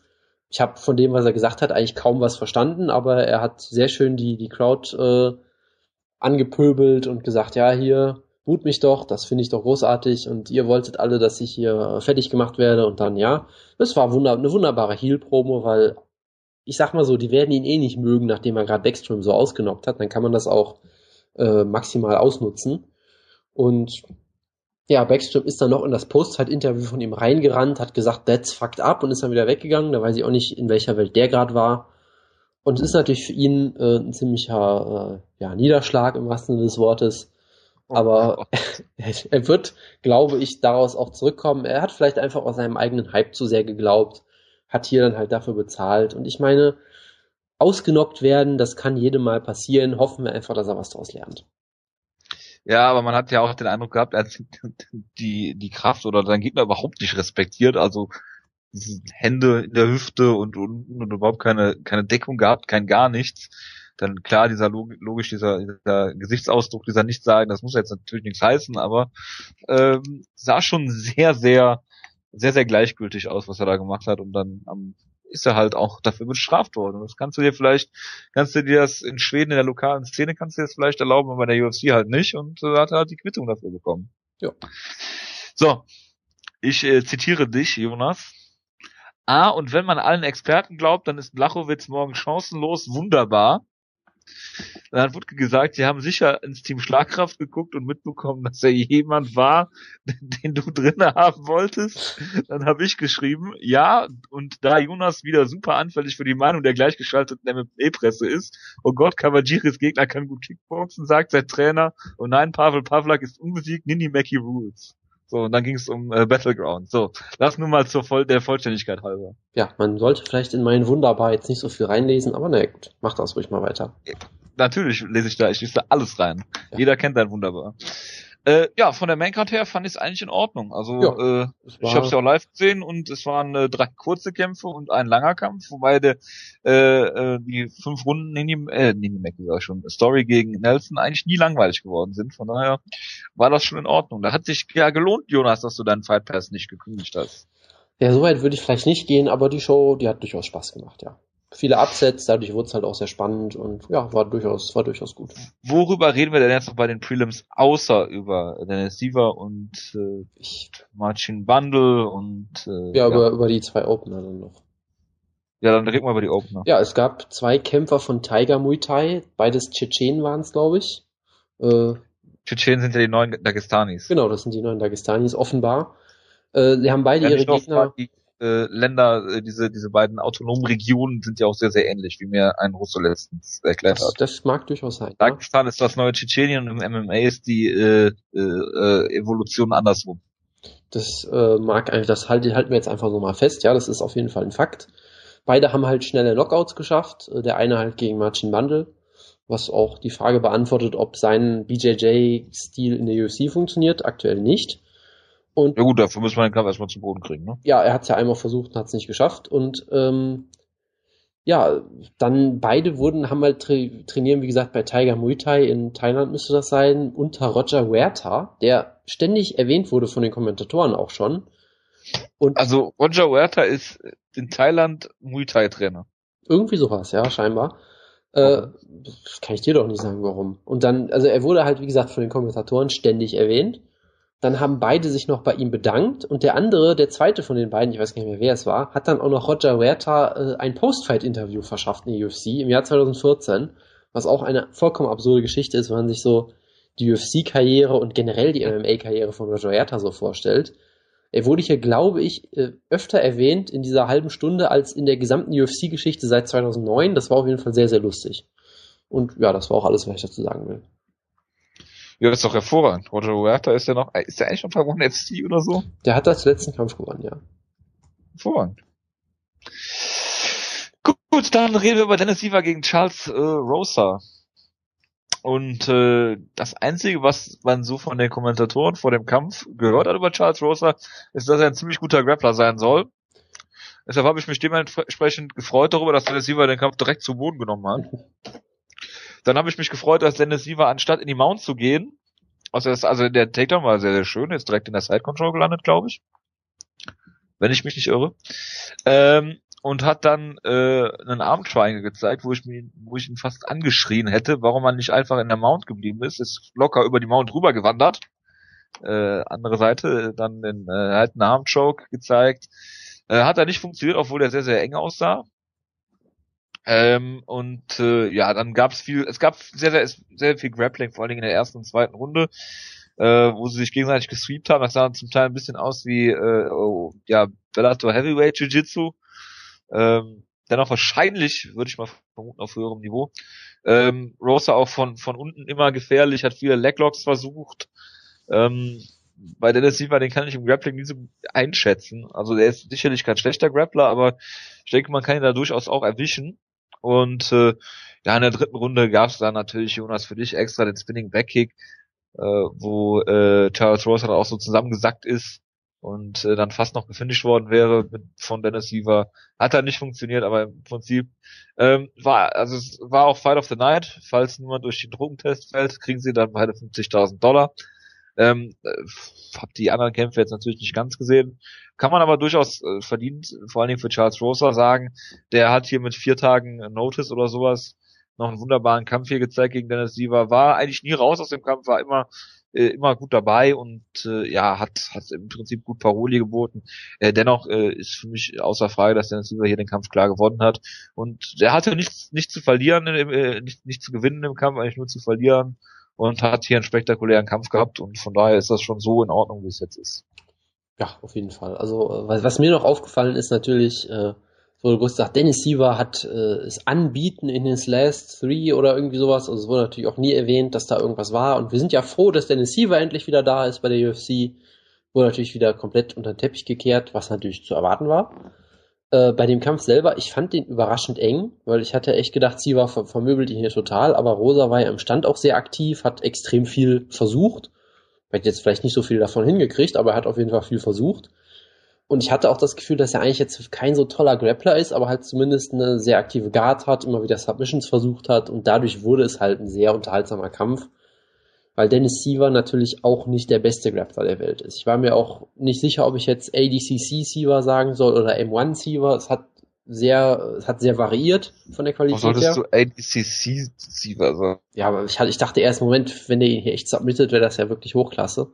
Nee, aber wurde halt auch ein Weil paar Mal... Ja, die Grappling Credentials von Charles Rosa kennen. Das war auch alles nicht wirklich ernst genommen, aber gut. Ach so. Ähm, Siva wurde ja sogar ein paar Mal zu Boden genommen, also sag mal, restlos überzeugt hat er jetzt halt auch nicht, aber es war natürlich ein sehr unterhaltsamer Kampf.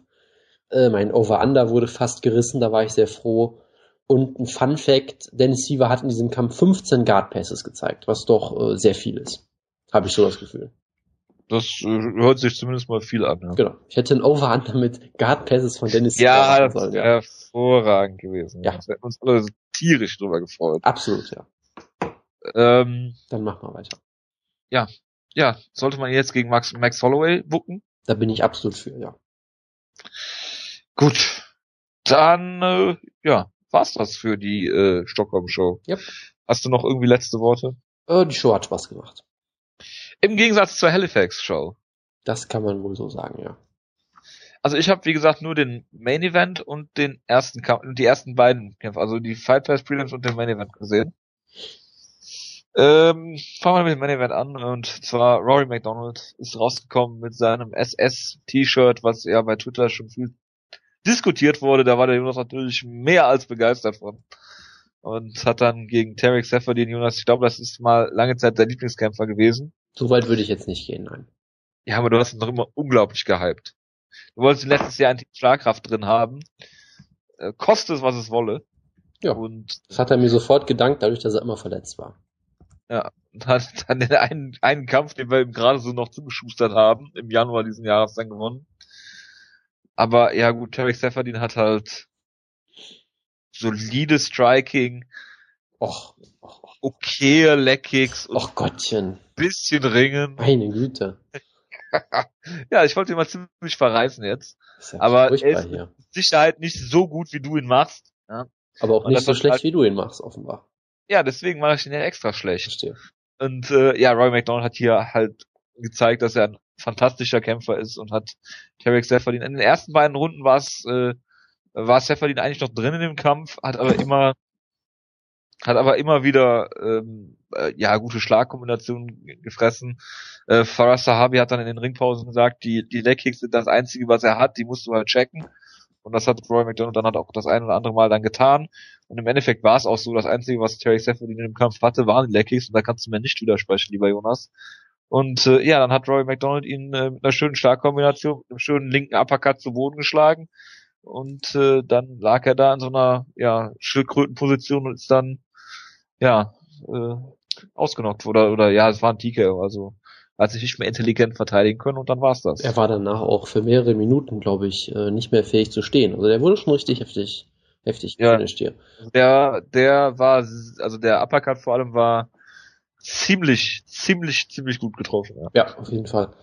Also ich habe ja auch schon gesagt, dass ich auf McDonald tippe. Ich hätte jetzt nicht auf ein TKO getippt, weil das da ist Rory jetzt auch nicht unbedingt für bekannt, für gerade im Stand. Ich habe jetzt auch gelesen, dass es scheinbar sein erster Knockdown in der UFC war insgesamt. Durchaus der erste Knockdown war es, ja. Ja, also von daher hat mich das doch sehr überrascht. Äh, von daher, ich hätte eigentlich gedacht, dass der Kampf eher so läuft wie die ersten beiden Runden, halt über die volle Distanz dann, dass McDonald halt schon äh, das Oktagon kontrolliert, um meinen Lieblingsausdruck zu benutzen hier. Dass Seferdin halt immer versucht zu kontern mit seinen Legkicks, vielleicht ein paar Mal zu Boden genommen wird und am Ende halt eine Decision verliert. So war es halt noch interessanter. Ähm, du hast halt wieder gemerkt, Roy McDonald ist unfassbar gut, den Gegnern seinen Kampfstil aufzuzwingen, weil klar, Seferdin ist eh auf Konter ausgelegt, aber er, Roy McDonald hat halt sofort das, das Tempo bestimmt, bestimmt, wo der Kampf stattfindet, hat dadurch auch aktiver gekämpft und dadurch auch im Striking gewonnen, was ja durchaus, äh, durchaus, was ich ja durchaus so ein bisschen in Frage gestellt habe vorher. Äh, Severin hat ein paar gute Leckkicks gelandet. Das will, will ich jetzt nicht ganz unter den Teppich kehren, aber insgesamt hat McDonald natürlich auch die Runden bis dahin gewonnen. Und es war im Prinzip, sage ich mal, eine Standardleistung von McDonald, so ein bisschen vergleichbar mit dem, was er halt gegen Ellenberg und Woodley gemacht hat. Nur, dass er halt noch ein Finish geschafft, geschafft hat, was ja er seit zweieinhalb Jahren, seit dem unvergessenen Kampf gegen den Killer Shea Mills nicht mehr geschafft hat. Er hat den Solid Killer Shea Mills. Genau, und seitdem wird Shea Mills nur noch ausgenockt. Das heißt, ich mache mir jetzt große Sorgen um Tarek Seferdin. Äh, von daher, es war eine wunderbare Leistung von McDonald. Äh, Seferdin wird nie Champion werden, das habe ich auch nie behauptet, aber ich habe immer gesagt, er ist ein sehr unangenehmer Gegner, weil es schwierig ist, gegen ihn gut auszusehen und genau das hat McDonald halt geschafft. Von daher war das eine unfassbar beeindruckende Leistung. Äh, und ich war sehr zufrieden damit, bis auf das T-Shirt halt, aber was willst du machen? Ach, das T-Shirt. Jonas, bitte. Erklär, erklär unseren Zuhörern doch mal das T-Shirt. Ich habe natürlich, äh, wie es sich gehört, das T-Shirt überhaupt nicht mitbekommen. Habe das nur nachher auf Twitter gelesen und mich dann aufgeregt. Nee, aber das T-Shirt äh, ist halt ein, sagen wir mal, unglückliches Design. Es hat halt einen großen Totenkopf mit diesen gekreuzten äh, Knochen dahinter. Dann sind auch ein paar Blitze, die man auch leicht so als S-Runen interpretieren könnte und was? Ja, natürlich. Und noch irgendein Spruch über Ehre, was sich auch immer sehr gut macht. Also, es sieht sehr aus, ich sag mal so, MMA-Designer sind immer scharf auf Totenköpfe und Blitze und all so ein Scheiß. Deshalb, ich würde jetzt niemandem Absicht unterstellen. Ich würde jetzt auch niemandem unterstellen, dass man sich bewusst von einem SS-Logo ins hat inspirieren lassen, aber es sieht halt schon ziemlich danach aus. Und Roy McDonald hat eh schon den Ruf weg, dass er ein Serienmörder ist oder ein Tierquäler oder weiß ich nicht ja, was. Äh, das halt, hilft halt, jetzt, hilft halt ist er auch. jetzt eher nicht. bei der Waffen-SS oder bei der Gestapo? Das ist halt einfach das die Frage. Ist, das ist die wichtige Frage, ja. Und die, die Frage ist, was kommt als nächstes? Tja, möcht, möchtest du deinen, möchtest du deinen tollen Wortwitz aus dem ominösen Gruppenchat nochmal wiederholen? Du meinst mit dem Fight Pass, mit den beiden großgeschriebenen S am Ende? Nein, ich meine das mit äh, GSP. oh Gott. Das schneidest du mir doch eh raus. Das würde ich nie tun. Du meinst GSSP? Genau. Niemals würde ich das tun. Gut, das, das wollen wir natürlich auch nicht gutheißen hier. Natürlich nicht. Nein, alles Spaß, alles Spaß. Ähm, ja, also Roy McDonald hat hier wieder mal untermauert, dass er der legitime äh, Nummer 1 Herausforderer ist. Ich finde es ein bisschen schade, dass äh, dass Hendricks jetzt gegen gegen äh, Robbie Lawler kämpft. Ich bin eigentlich kein Fan von von Rematches. Ähm, du kannst es Robbie Lawler natürlich geben, aber das war ja auch wegen diesem Ausfall jetzt von von Chris Whiteman dem geschuldet, dass, dass jetzt der Kampf schon zustande kommt. Äh, ich hätte es lieber gesehen, wenn Johnny Hendricks vielleicht äh, gegen Anfang nächsten Jahres wieder zurückgekommen wäre, wie es eigentlich geplant war, und du jetzt vielleicht dann das Rematch äh, Rory McDonald gegen Robbie Lawler gucken könntest, theoretisch, in einem Fox Main Event über fünf Runden. Das wäre wär, wär eine Maßnahme, wo ich gesagt hätte, das würde mich noch reizen, aber gut. Also Rory ist auf jeden Fall ein fantastischer Kämpfer. Äh, hat diese zwei Niederlagen gegen Carlos Condit, diesen engen Kampf, diesen äh, zweiten äh, UFC-Kampf, den er hatte, und diese Niederlage gegen Robbie Lawler. Und die Sache ist halt die, wenn Rory McDonald gewinnt, dann gewinnt er halt und nimmt seine Gegner auseinander und es besteht nie irgendwie ein Zweifel daran, wer den Kampf gewinnt. Das ist manchmal spektakulär, äh, das ist manchmal eher mau, wie gegen, wie gegen Jack Ellenberger zum Beispiel, aber es besteht eigentlich nie ein Zweifel daran, dass Roy McDonald äh, äh, sehr, sehr dominant ist und äh, deswegen warten wir mal ab. Äh, ja, vielleicht buchen sie ihn ja noch gegen Hector Lombard oder sowas. Also daran, dass er jetzt einen Titelkampf kriegen muss, sollte eigentlich kein Zweifel mehr bestehen. Ne? Ich, ich weiß nicht, ob die UFC ihn unbedingt mag oder seinen Kampfstil, deshalb wird es, glaube ich, für ihn auch sehr wichtig gewesen sein, dass er hier mal einen Finish zeigt. Weil du hast ja gesagt, er gewinnt immer ohne Zweifel im Prinzip, aber meistens halt nicht unbedingt auf äh, ja, angenehme Weise für den typischen Kampfstil, den man so Ja, ich meine, wenn du dir anhörst, wie, wie Dana ihn zerrissen hat für den Ellenberger-Kampf, genauso wie Ellenberger, also der Kampf war jetzt nicht besonders spannend, aber der war jetzt auch nicht mega scheiße. Also Ellenberger kann halt nichts.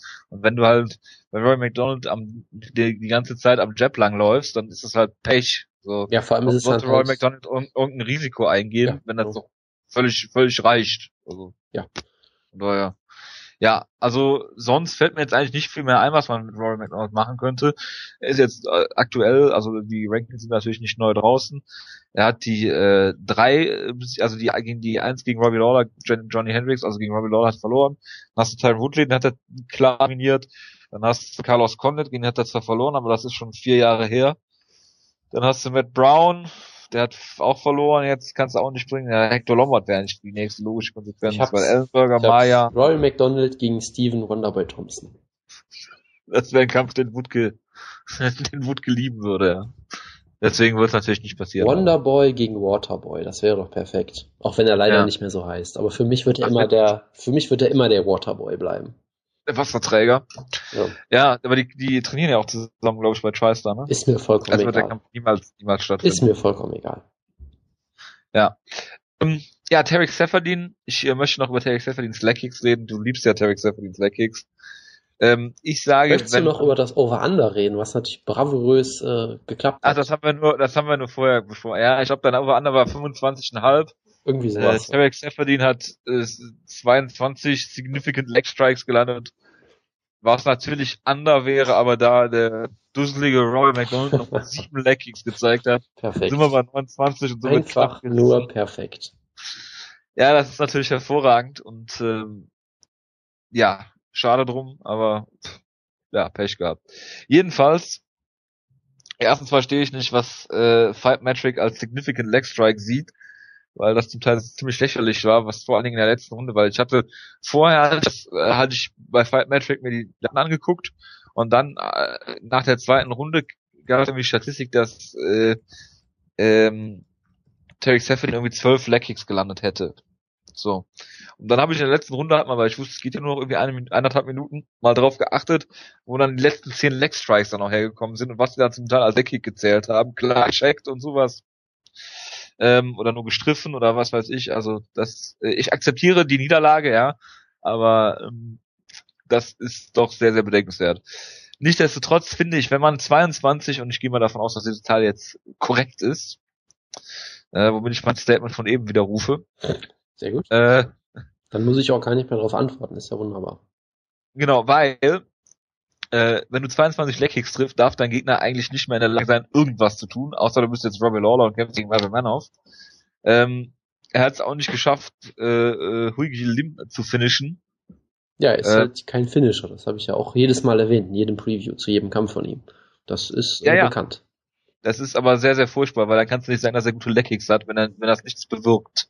Also dass dein Gegner ein bisschen humpelt oder auf den Boden fällt.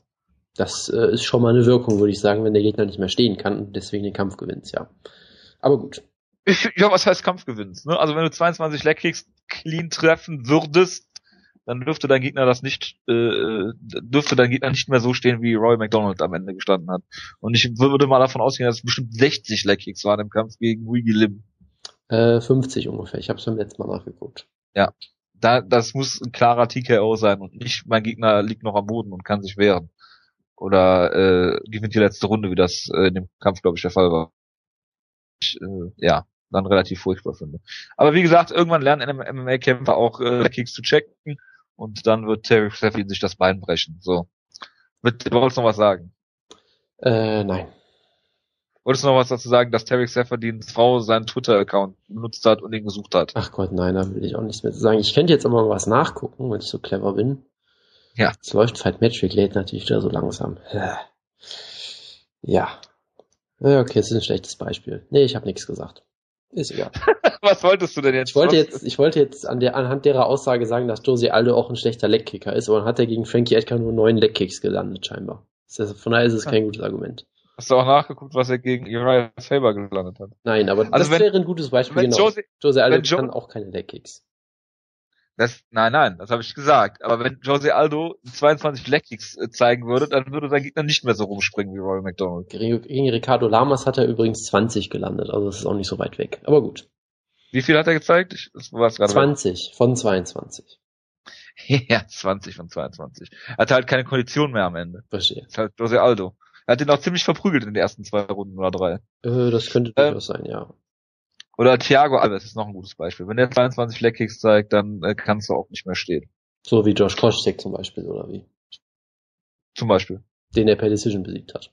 Genau. Fair Leg Decision. Leckkick Decision, ja. Gut, machen wir mal Ja. weiter. Die Ausgabe ist so schon wieder viel zu lang. Nein, niemals. Ja, ich habe den Rest der Card bis auf die Films, also bis auf die Five Pass Films nicht gesehen, deshalb kannst du jetzt äh, mal kurz da durchjagen. Äh, ja, Rafael Osunzau hat Brian Carey besiegt.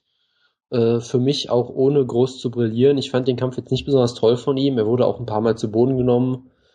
Er hat vermutlich trotzdem alle drei Runden gewonnen, weil Carey halt kein Striker ist so wirklich und Asunzau halt schon ein bisschen besser. Aber er sah jetzt, fand ich, nicht wahnsinnig toll aus. Hat Aber ist Carey nicht der beste Kämpfer der Welt? äh, am Boden ist er nur der beste Kämpfer der Welt. Im Stand jetzt nicht. So. Das ist ja wieder eine, eine häufig, ein häufiges Missverständnis. Und Asunzau muss natürlich trotzdem irgendwann mal einen Title Shot kriegen, weil er hat jetzt irgendwie acht Kämpfer am Stück oder sieben Kämpfer am Stück gewonnen. Hat dann auch versucht, eine Promo zu halten, wo er gesagt hat, äh, gib mir mal sieben Sekunden Zeit und hat da von eins bis sieben gezählt und gesagt, acht ist dann der Titelkampf, den ich dann auch gewinnen werde und hat kein einziger Mensch in der Halle reagiert. Das war ein sehr trauriger Moment. Gerade auch, weil Asunzau echt gutes Englisch spricht und sich da echt so eine Promo überlegt hat und dann reagiert einfach kein Schwein. Das war ein bisschen traurig. Aber äh, ja, er sollte auf jeden Fall irgendwann mal einen Titelkampf kriegen, vermutlich dann nach Dominic Cruz. Ansonsten ist bei der Card total viel Dreck gelaufen, den keine Sau interessiert hat. Und interessant waren wirklich nur die beiden Opener. Bitte, da kannst du ja wieder einsteigen. Ich habe aber auch null Erinnerung daran. Ich weiß nur, dass Pedro äh, Munoz, wie war das gegen Jared Sanders? Jared Sanders ist auch mit diesem, äh, dieser, dieser Ringer mit diesem komischen Körperbau, also sehr, sehr kräftig, muskulös gebaut. Dann gab es ein bisschen Striking am Anfang, dann hat Munoz ihn einmal getroffen, Sanders will ins Boden nehmen und ist in der Guillotine reingelaufen und ja, das war's. Genau, er hat, äh, Munoz hat einen Leckkick gezeigt, Sanders hat ihn gefangen, wollte einen Takedown machen, wurde äh, gestoppt, ja. dann hat Munoz halt eine Guillotine gepullt was ja viele Leute auch oft machen und dann halt die Position verlieren, weil sie keine Guillotines können. Pedro Munoz hat verdammt gute Guillotines. Sanders hat versucht, sich rauszuslammen, was halt auch nie klappt, außer man heißt Rampage und hat dann getappt in, weiß nicht, 30 Sekunden. Also Pedro Munoz habe ich ja auch mal gehypt, stand ja auch in diesem Prospect Report und äh, der ist ziemlich gut. Hervorragend. Ja, ähm, also äh, diese Slams, äh, das war ja bei Rampage dieser Triangle, da hat, ich glaube, hat der Ricardo Orona auch nur ausgenommen, weil er sich mit dem Knie selbst ausgenockt hat oder sowas. Ich glaube, er hat ihm Headbutt verpasst im Fallen dabei. Ja, oder sowas. Also das ist jetzt kein gutes Beispiel dafür. Ähm, ja, der nächste Kampf war Albert Tumenov gegen Matt Dwyer. Matt Dwyer ist 2,50 Meter groß gefühlt im Welterweight. Und äh, Tumenov hat sich gedacht, was mache ich, wenn ich so einen großen Gegner habe? Logisch, ich pariere mit Headkicks und hat äh, einen ziemlich brutal getroffen und dann nachgesetzt, äh, wo du den Kampf eigentlich schon hättest abbrechen müssen und dann gab es noch einen danach und da war Matt Dwyer ja ziemlich ziemlich kaputt eigentlich danach. Und äh, ja, sie haben Tumenov als diesen reinen Striker gehypt, glaube ich, Amateurboxer, äh, also Amateurboxing Champion oder sowas, hat hat schon drei, zwei UFC-Kämpfe gehabt äh, ist mir jetzt nicht besonders in Erinnerung geblieben, aber ja, hat jetzt äh, ein äh, hat jetzt Matt Wire auch. Was das bedeutet, weiß ich jetzt auch nicht. Ja, da kann ich eigentlich nichts hinzufügen. Das ist sehr schade und äh, trotzdem äh, erfreulich. Ja, dann äh, bleibt eigentlich nur noch der letzte Punkt, den ich mir hier notiert habe und dann übergebe ich das Mikrofon mal, äh, ja, sprichwörtlich an dich, Jonas, Tag 20, die aktuelle Folge. Ja, das wird auch nicht lange dauern, weil die Folge, das war echt so die Folge, wo ich mir gedacht habe, will ich das eigentlich weiter gucken? Ich habe die Folge in ungefähr der Hälfte der Zeit geguckt und es war trotzdem irgendwie eine riesige Zeitverschwendung, muss ich sagen. Ähm, Sagt der, der Bellator komplett geguckt hat, der die UFC komplett geguckt äh, wie, hat, Battlegrounds geguckt hat. Wie gesagt, äh, Bellator in ungefähr 10 Minuten durchgeguckt, aber gut, erzähl das ruhig weiter. Nee, also es hat ja Carla Espasa gekämpft, die auf Nummer 1 gerankt war, gegen Angela Hill, die auf Nummer 16 gerankt war, die einen Rekord von 1 und 0 hatte, wo, und diesen einen Kampf hat sie auch extra für, für Ultimate Fighter gemacht, weil sie halt dachte, mit einem 0-0-Rekord nehmen die mich nicht. Und ja, also es wurde halt wieder ewig aus, aufgebaut und sie haben versucht, den Kampf irgendwie zu hypen. Sie haben halt gesagt, Carla Espasa hat ewig nicht mehr gekämpft, deshalb ist sie bestimmt voll nervös und so. Und Angela Hill hat Knockout-Power, deshalb kann sie jede Kämpferin ausnocken, halt so dieses typische Bla. Äh, es gab wieder die Geschichten im Haus, irgendeine Kämpferin hat sich scheinbar im Knie verletzt und muss jetzt irgendwie ersetzt werden nächste Woche scheinbar. Ähm, dann hier, wie heißt die, Heather Joe Clark hat wieder alle, ist wieder allen auf die Keks, den Keks gegangen und dann gab's halt den Kampf. Ach ja, Angela Hill hat sich in der Folge dadurch hervorgetan, dass sie gefurzt hat. Das war ihr, ihr großes Promo-Moment, dass sie rumläuft und furzt. Das war, glaube ich, das Interessanteste, was sie so gemacht hat. Hervorragend. Also sie hat halt ein paar Geschichten über ihr Leben erzählt und so weiter, aber es wurde explizit gehypt in der Show, dass sie furzt. ähm, ja, gut, okay. Äh, und dann gab's halt den Kampf. Kyla Faser hat sie große Überraschung zu Boden genommen und submitted sofort. Und ja, das soll man da ganz groß noch zu übersagen. Ähm, nächste Woche gibt's dann Felice Herrick gegen Heather Clark, die sich beide hassen und Heather Clark ist so die Frau, die alle anderen bei der Show auch hassen, weil sie immer irgendwelche Sachen macht. Ich weiß es nicht, weil ich die Segmente immer überspule. Und ich überlege aktuell, die Folge einfach komplett auszusetzen, weil die einfach unerträglich wird. Und das ist mein Ultimate Fighter Review. Es ist aktuell äh, nicht besonders gut. Du wirst es trotzdem gucken. Den Kampf werde ich vermutlich trotzdem gucken, ja. Und die Staffel werde ich natürlich weiter gucken, weil es immer noch Joanne Calderwood und solche Leute gibt, die sich mit Uriah Faber nett unterhalten hat, die Folge, wo er gesagt hat, was hat er gesagt? Er hat irgendwie gesagt, du solltest, du klingst wie Braveheart oder irgend so ein Käse, weil Anthony Pettis schon wieder verletzt war und dann nicht coachen konnte oder irgend so ein Käse gab es da noch. Also es war nicht groß erwähnenswert, die Folge leider. Hervorragend. Ja. Gut, dann äh, war's das, würde ich sagen. Würde ich auch sagen, ja. Oder hast du noch was? Nee, nee, wir sind durch. Gut, dann äh, ja, entschuldige äh, ich mich äh, in aller Form für die Überlänge, wünsche einen guten Start in die Woche und äh, wir hören uns dann, weiß ich nicht, nächste Woche, wahrscheinlich eher nicht, übernächste Woche vielleicht zum UFC Preview oder sowas. Wir schauen einfach mal. Bis dahin schreibt Feedback, ja, also äh, nochmal äh, die inständige Bitte, dass ihr das tut, auch wenn glaube ich niemanden diese Shows interessiert hat. Dennoch würden wir uns darüber freuen, wenn ihr die Show hört und uns ein paar Zeilen dazu schreibt. Bis dahin, macht's gut und tschüss. Ciao, ciao.